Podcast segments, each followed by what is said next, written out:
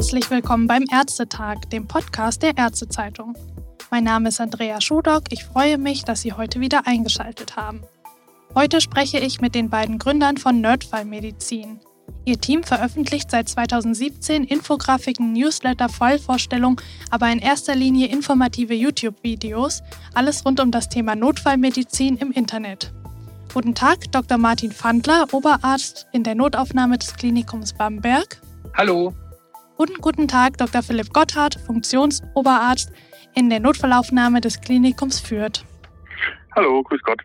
Sie haben Stand heute über 180 Videos zu zahlreichen notfallmedizinischen Themen auf YouTube veröffentlicht. Was sind denn Ihre Lieblingsthemen und warum? Oh, das, das ist eine gute Frage.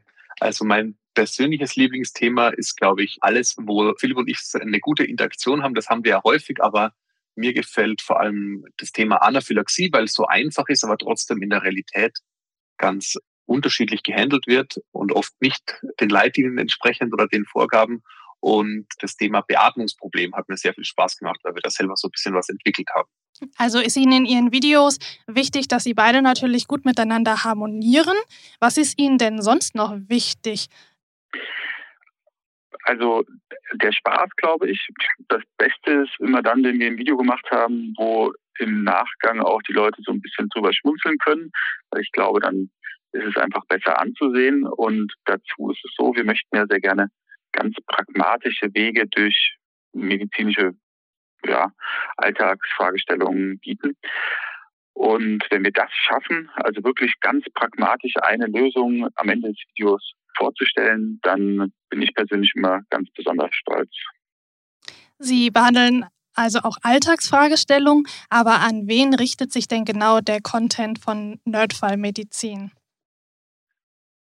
Die, unsere Zielgruppe ist eigentlich relativ breit. Also primär haben wir uns eigentlich an alle gerichtet, die professionell mit Notfällen zu tun haben. Das heißt, das gilt sowohl für Ärztinnen und Ärzte, das gilt für Pflegepersonal im Bereich Notaufnahme, Intensiv, ähm, auch Anästhesie.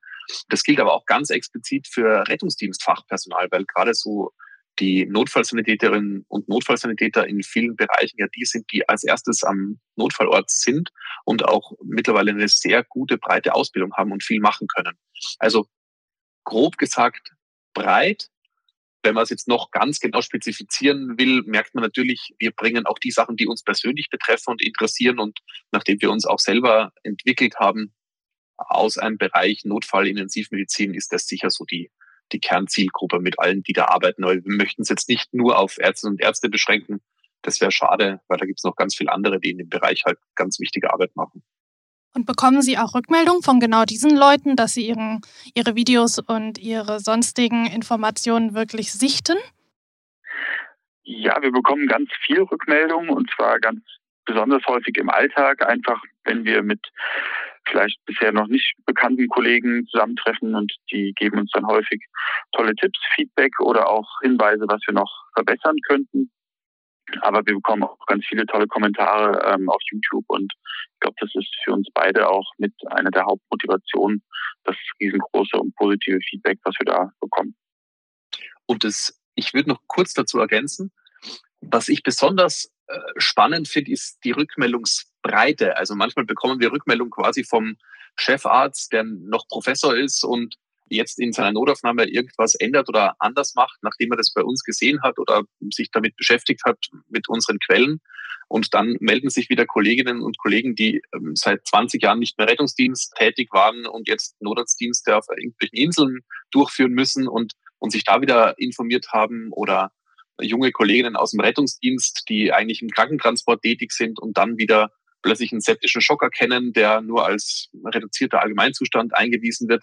Und also diese Bandbreite ist so spannend, aus welchen Bereichen da diese Rückmeldungen kommen. Das macht echt wirklich Spaß. Auf das Thema Rückmeldungen und Kommentare auf Social-Media-Plattformen will ich gleich auch nochmal eingehen.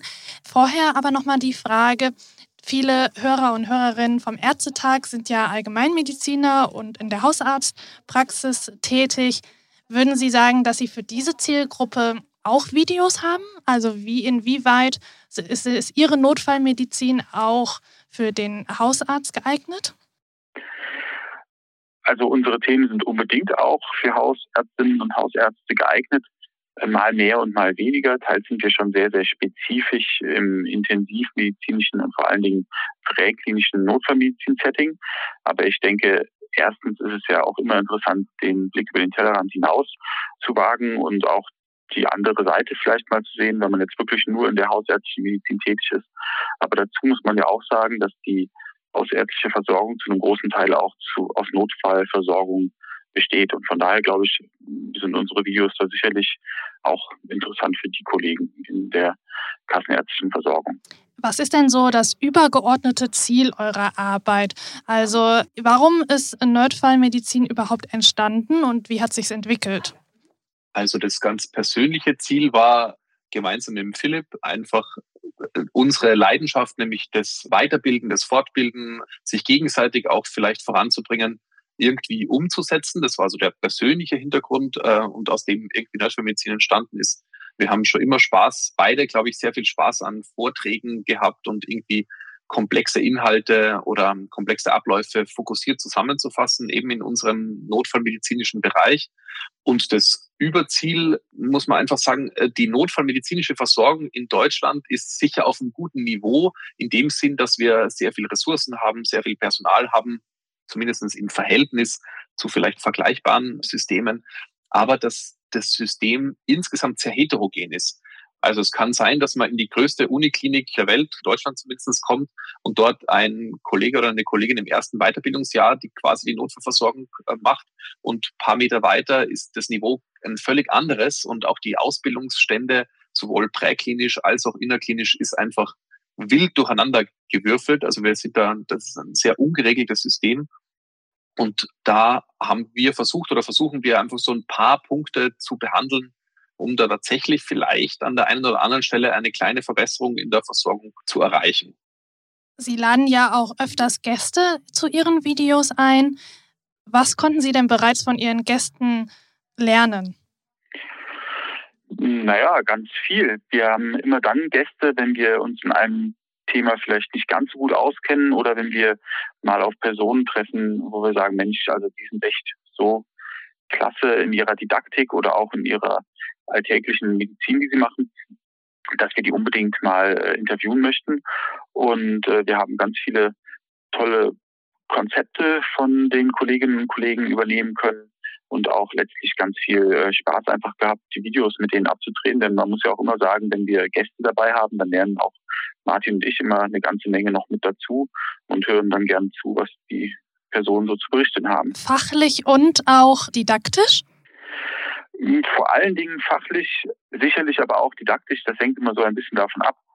Aber ich glaube, vor allen Dingen ist eben der fachliche Input jetzt kürzlich zum Thema ECMO zum Beispiel immer ein ganz, ganz großer. Kommen wir jetzt nochmal zurück zu der Interaktion mit euren Followern, also den Zuschauern und Zuschauerinnen von euren Videos und den Besuchern der Website.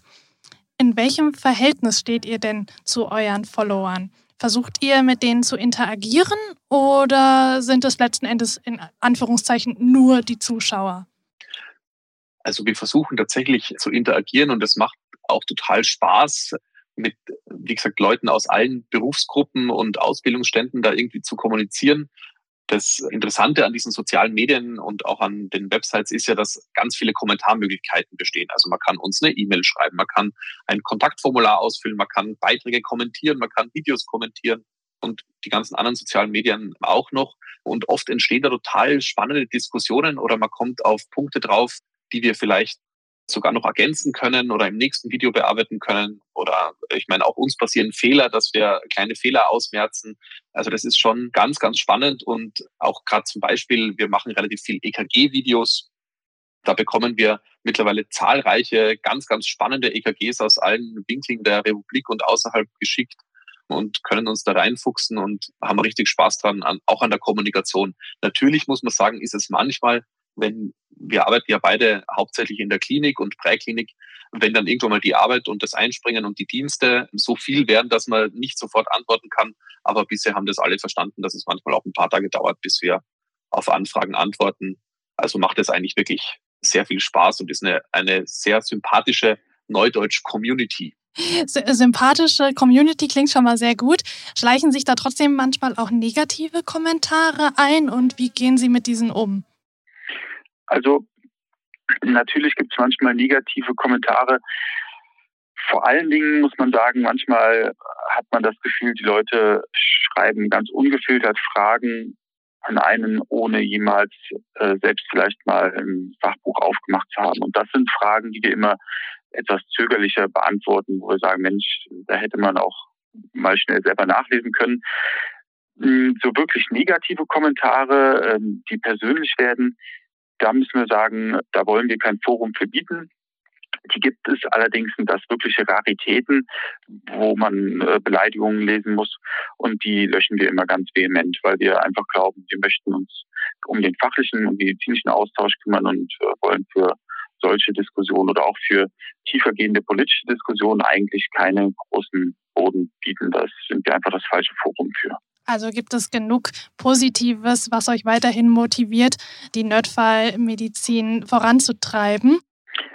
Ja, unbedingt. Also äh, das, das Feedback ist weiterhin extrem positiv und man muss auch sagen, jetzt gerade im Moment sind wir Corona sei Dank in einer schwierigen Zeit gewesen. Ich glaube, das ging allen Leuten so in der Medizin, dass man streckenweise auch wirklich ausgelaugt war und gerade da war eben dieses positive Feedback und auch das Verständnis der Kolleginnen und Kollegen einfach etwas, was ich glaube uns beide, Martin, total durch die schwere Zeit auch durchgetragen hat und man sich gedacht hat, Mensch, also es, ist, es gibt echt noch viele positive Dinge, auch wenn der Alltag manchmal äh, doch sehr hart war. Du sagst es jetzt gerade, dass euch Verständnis gegenübergebracht wurde. Ich habe auf eurem Instagram-Account auch eine Fünf-Punkte-Checklist für harte Tage veröffentlicht, wo ihr also in gewisser Weise auch euren Kollegen ja Verständnis gegenüberbringt für diese harte Zeit und für die gute Arbeit, die sie machen. Versucht ihr also irgendwie auch mehr als reine Wissensvermittler zu sein? Ich glaube schon, wobei man da immer aufpassen muss, ob wir auch die Kompetenz haben, da jetzt äh, mehr als Medizin zu bringen. Wir versuchen natürlich, wir haben beide, glaube ich, so eine Grundeinstellung, die wir versuchen äh, rüberzubringen, nämlich, dass eigentlich alle positiv zusammenarbeiten und dass auch diese äh, manchmal in der Medizin so harten Standesgrenzen jetzt zwischen zum Beispiel Ärztinnen und Ärzten und Rettungsdienstpersonal oder Pflege gerade so in der Akutsituation oder in der Notfallsituation einfach nicht so wichtig und hart sind, sondern dass man einfach zusammenarbeitet, weil es geht ja dann um was ganz anderes, nämlich um diese, diese, diesen Notfall ähm, adäquat abzuarbeiten. Und speziell natürlich bei Corona oder bei dieser brutalen Belastung, die wir momentan haben, erleben wir es natürlich, dass wir zwar einerseits gern immer so positiv agieren würden, aber manchmal natürlich selber irgendwann mal äh, vielleicht mal unwirsch sind am Telefon oder mal irgendeinen Kollegen irgendwie schärfer kritisieren, als es sein muss oder irgendwie und aus dem Grund zum Beispiel jetzt diese Checkliste entstanden, weil ich selber in Diensten so, so müde und erschöpft war, dass man manchmal einfach unfreundlich war und eben nicht mehr, nicht mehr locker und positiv. Deshalb versucht haben, irgendwie das auch so zu vermitteln, dass, dass jeder mal eine harte Zeit hat und dass man aber insgesamt gemeinsam dann doch besser durchkommt. Und das merkt man ja auch in der Realität. Jetzt hast du gerade schon dieses Zusammenspiel zwischen der Hauptberuflichkeit des Notfallmediziners und der Nebenberuflichkeit des, wie man jetzt heutzutage sagt, Content Creators angesprochen. Ist es denn so, dass ihr als Kind schon immer Arzt werden wolltet oder eigentlich eher Fernsehstar? Also Fernsehstar äh, wollte und äh, will ich weiterhin nicht werden. Das, das YouTube ähm, von das YouTube von damals quasi. genau. Und auch YouTube-Star tatsächlich ist jetzt etwas, was gar nicht so sehr im Vordergrund steht. Also ich glaube, wir beide würden uns jetzt nie als Influencer oder sowas bezeichnen, sondern der Arztberuf ist da für uns schon die echte und vorrangige Leidenschaft. Und ich sag mal, YouTube ist halt ähm, das Mittel zum Zweck, weil wir einfach gerne Medizindidaktik auch machen und uns einfach gerne mit den Themen auseinandersetzen. Und deswegen haben wir das eigentlich nur sind wir nur auf YouTube zufällig gestoßen und haben das eben für uns als Mittel entdeckt, aber hatten jetzt nie das Ziel, ähm, in YouTuber-Kreisen selbst auch populär zu werden. Und wie lässt sich die Arbeit auf YouTube und der Beruf des Arztes denn zeitlich vereinbaren? Ja, schwierig. Also, wo, wobei man sagen muss, das gilt natürlich für alle Nebentätigkeiten. Also, ob die Kolleginnen jetzt dann zum Beispiel ganz aktuell in der Flüchtlingshilfe aktiv sind oder ehrenamtlich Feuerwehrärzte oder ob das jetzt medizinisch oder nicht medizinisch sind. Man hat ja auch tausend andere Hobbys ist es natürlich immer ein Abwägen von Zeit äh, und Ressourcen und da kommt natürlich der große Punkt Familie und Freizeit noch dazu. Ich glaube, für uns beide ist es kein Beruf. Wir verdienen damit ja kein Geld. Also mit dem ganzen YouTube Nerdfamilien, das ist was, was wir alles privat finanzieren. Wir haben da keine Einkünfte und damit ist es im Endeffekt ein Hobby. Und das ist auch das Schöne dran. Hobbys kann man ja auch in der Zeit so ein bisschen anpassen und kann sagen, okay, jetzt habe ich Zeit fürs Hobby und jetzt habe ich ein bisschen weniger Zeit. Und diese Trennung war für uns eigentlich immer ganz wichtig, dass wir das eben nicht als Beruf verstehen, damit auch der Druck da nicht zu hoch ist und man das irgendwie in ein, ein geregeltes Leben einbinden kann. Aber ja, manchmal wird schon, wird schon ein bisschen knapp. Vielleicht hört uns ja ein junger Arzt oder eine junge Ärztin zu, die auch gerne ihr Wissen auf YouTube oder auf anderen Social-Media-Plattformen teilen möchte über die Medizin. Wie viel Zeit investiert ihr denn im Moment ungefähr in Nerdfallmedizin? Also das ist extrem schwer zu sagen. Nerdfallmedizin ist ja mittlerweile nicht mehr nur eine reine Show von, von Martin und mir, sondern im Gegenteil, wir haben ja mittlerweile ganz viele tolle Teammitglieder auch gewonnen. Von daher konnten wir jetzt den, da können wir auch die ganze Arbeit auf viele Schultern mittlerweile verteilen. Und man muss sagen, Martin und ich haben Mittel und Wege gefunden, für uns ziemlich effizient jetzt die Zeit einzusetzen, die wir da rein investieren. Aber auf Stunden pro Woche würde ich mich nicht festnageln lassen, weil das total wechselhaft ist. Wir haben manchmal Zeiten, da sind viele Kongresse, wo wir über Nerdfamilien vielleicht auch teilnehmen und dann ist der Arbeitsaufwand sicherlich ein sehr, sehr hoher, besteht aber auch aus ganz viel Spaß. Und dann gibt es aber auch wieder Wochen, ähm, wo eben eher so ein bisschen Leerlauf ist, wo man dann vielleicht nur drei, vier Stunden pro Woche da rein investiert. Viel weniger wird es in der Regel, glaube ich, nicht. Das ist ja vielleicht auch ähnlich wie im Arztberuf, oder? Da gibt es ja auch ein Hoch und Runter, sehr anstrengende Zeiten, Zeiten, wo die Anstrengung mal wieder ein bisschen abflacht. Gibt es denn irgendwas, was ihr als bei Nerdfallmedizin gelernt habt, was ihr konkret im ärztlichen Alltag einbringt? Total viel. Also erstens das Fachliche, weil das ja alles Sachen sind, die wir uns entweder erarbeitet haben oder eben von Expertinnen, ähm, Experten aus anderen Bereichen zu uns zusammensuchen. Also ich glaube, es gibt keinen Tag, wo ich nicht Sachen, die wir mal auf Nerdfamilien veröffentlicht haben, in der Realität nicht einsetze. Also von jetzt zum Beispiel, was war gestern, Ultraschall gezielte Venenzugänge ähm, oder äh, Laborinterpretationen, EKG-Spezialsachen. Das war alles jetzt nur am gestrigen Tag in einem ganz routinemäßigen Dienst in der Notaufnahme. Und was natürlich schon auch geholfen hat, ist dieses Zeitmanagement. Also durch so hochfrequentes Arbeiten, finde ich, lernt man auch, eben wie der Philipp schon gesagt hat, das effiziente Umgehen mit, mit Zeitkontingenten, Projektmanagement. Und das ist natürlich auch in der Klinik oder in allen anderen Bereichen sinnvoll, wenn man weiß, wie man jetzt strukturiert Projekte abarbeitet. Und das macht, ändert und verbessert den Arbeitsalltag meistens ganz gut. Philipp, eine letzte Frage noch. Welche weiteren Ideen habt ihr denn noch für die Zukunft für Nerdfallmedizin? Das kann ich natürlich jetzt schwierig verraten. Also ähm, was man, glaube ich, sagen kann, ist auch, wenn wir teilweise jetzt in der Vergangenheit Pausen gemacht haben wegen Corona, ist, dass wir jetzt mit, mit Nerdfamilien unbedingt weitermachen wollen. Und ich kann auch verraten, dass wir an einigen Dingen gerade auch intensiv arbeiten. Und so inhaltlich soll es vor allen Dingen auch weiterhin für uns ganz viel darum gehen, das, das Fach klinische Notfallmedizin eben voranzubringen und da Inhalte zu generieren und viel mehr würde ich jetzt mal nebulös belassen. okay. Vielen Dank an Nerdfall Medizin für das interessante Gespräch und alles Gute auch an unsere Zuhörer und Zuhörerinnen. Schön, dass Sie wieder eingeschaltet haben. Tschüss.